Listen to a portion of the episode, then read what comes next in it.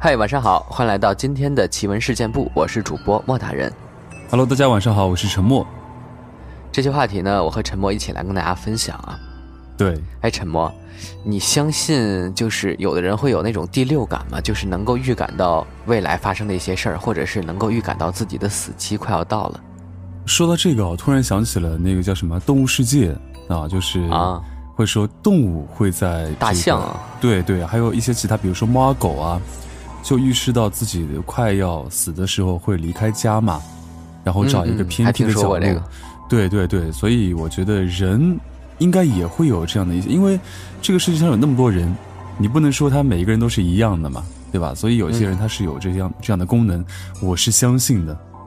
嗯，其实我之前看过一本书嘛，就是左手天才，右手疯子。你应该看过这本书吧，或者听说过这本书吧？对对对，嗯听过。对对，对，其中我记得就有一些人就是能够预知到自己未来的事儿的，就是比如说预预感到，呃，过两天或者最近会发生什么好事儿啊，或者是不好的事儿，他是通过看天的颜色就能够分辨出来，还蛮神奇的哦。你这样一讲，我想到了这个，原来我们古代的诸葛亮啊，啊。也是特别会看天的一个。姜子牙对对对，借都是有东风都是有这类的一一一样的一个技能吧。啊，觉得蛮神奇的。嗯，所以今天要跟大家分享的这个故事啊，就是说，哎，这个作者的父亲突然意识到自己可能活不过今年了。哦，这么神奇，嗯到底怎么回事呢？嗯，具体的原因，哎，具体的这个故事就要来听一听。接下来我给大家分享的了。嗯一九九七年刚过完年，我爸的一个朋友过世了。他朋友四十多岁，还很年轻。那天，我爸去参加他那个朋友的葬礼，回家之后，像变了一个人一样。据说那天，棺材抬出去的时候突然着火了，也不知道什么原因。我爸是其中一个抬棺材的人，反正那个事情之后，他特别耿耿于怀。不知道为什么，见人就说起那个事。有一天，他和我小姑又说起这个事，我小姑说他胡思乱想，棺材着火又不关他的事。但当时我爸说了一句话，真的震惊到我了。他很镇定地说：“我也活不过今年。”我和小姑听完被吓到了。虽然我还小，但已经能理解他那句话的意思。小姑骂我爸瞎说，让他呸呸呸。没人能理解我爸为什么要那样说。因为他身体很健康，能吃能睡，正常工作，精神什么的也没什么异常。过了两个月，也就是清明节后，他总说腰酸背痛，特别是腰间。去医院做全身检查，没查出什么问题。腰伤是因为修车的时候落下的毛病，开了中药调理，吃了中药好像好了，但一个月后又痛，断断续续的，前后拍了三四篇。每次都是因为那个原因，照样开中药调理，就那样反复折腾，到了中秋实在是忍不了了，决定去广州的大医院检查，结果查出来是食道癌。我妈一下像疯了一样，可能是因为承受不来那个打击，天天跑各种庙里烧香拜佛。我姨妈在香港黄大仙帮人解签的，她就托我姨妈求签。后来我姨妈不知道找了什么神仙求解。是我爸得罪了下面的仙人，因为年前老家家族翻新了祖坟，我爸是带头人。据那人解说，因为风水的问题，下面的仙人又打架又吵架，弄得鸡犬不宁，鸡飞狗跳，所以他们要找这个带头人负责。而我爷爷在下面跟他们抗争，反正挺乱的。我妈把这个事跟我爸说了，被我爸骂得狗血淋头，骂他封建迷信。后来我妈也不敢再说，而我爸在广州接受治疗，在广州住了两个月，做完手术回家，刚回家的时候挺好的，感觉慢慢在康复，但后来听我妈说，其实晚上可怕的很。每到半夜一点钟，我爸就像疯子一样从床上跳起来，抓到什么就砸，对着空气大喊大叫：“滚！你们不要来找我！”几乎每晚都那样。我妈说，应该就是那些新人来找她。不过我和我奶奶住另一栋房子，不知道这个事情。我妈那段时间很煎熬，很痛苦，又怕又难过，每天晚上看着我爸自己折磨自己。经历了一个多月的痛苦，十一月份，我爸就走了。我爸走后几个月，我姨妈带我妈去找那个神仙，然后通过那个人上身，我爸出来说话了，声音一模一样。他哭着对我妈说：“我妈当时说的那些话是真的，就是下面那些祖先来找他算账的。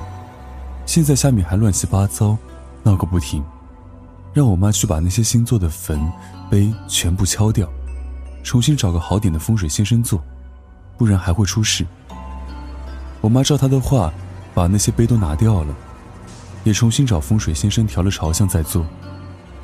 从那之后到现在，一切平安。这是百分百的真实。我不迷信，但发生在自己身上，觉得挺不可思议的。事情过去二十一年了，想起来还是有点怕怕的。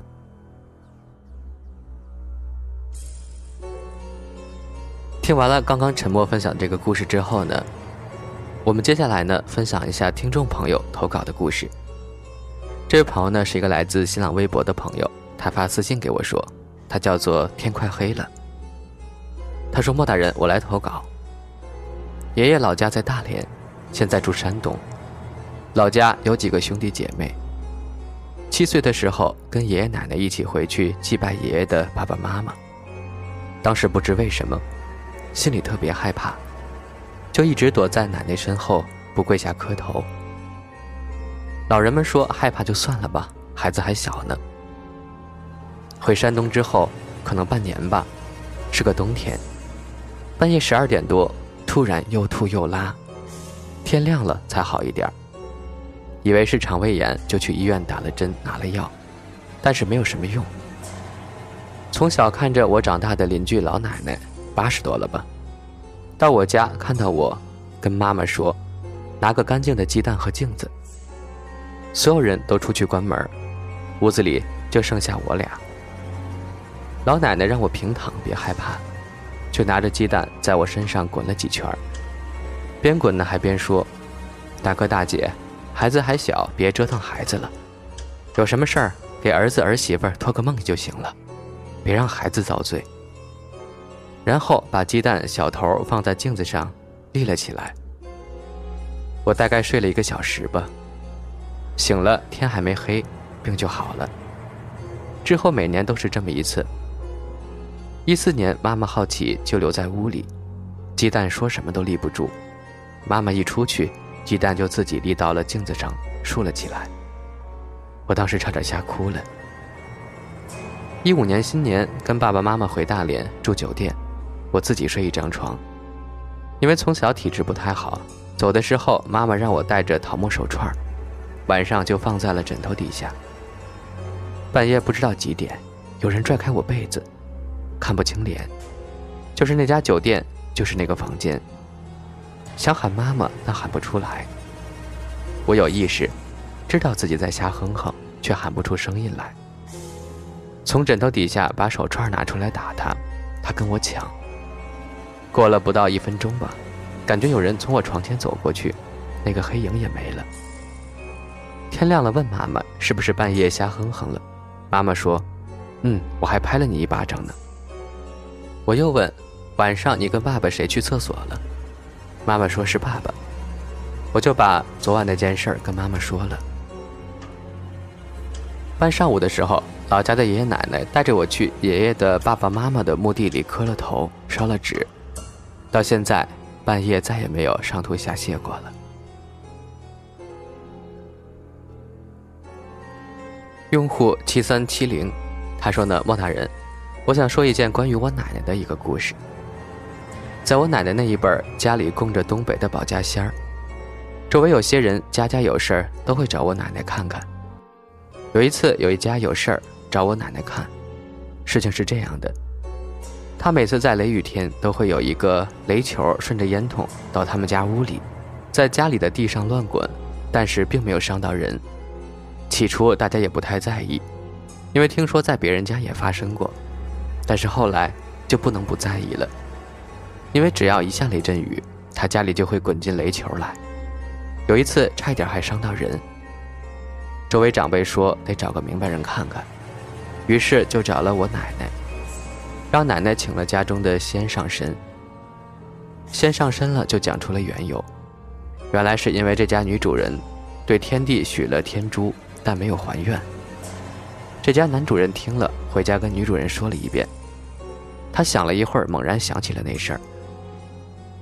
这故事呢，还是很多年前说起的。这户人家原来不是本地的，是闯关东过来的。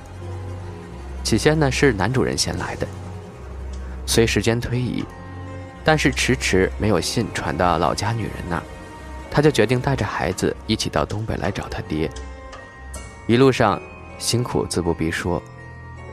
直到有一天到了男主人去的地方，但进山时却迷了路。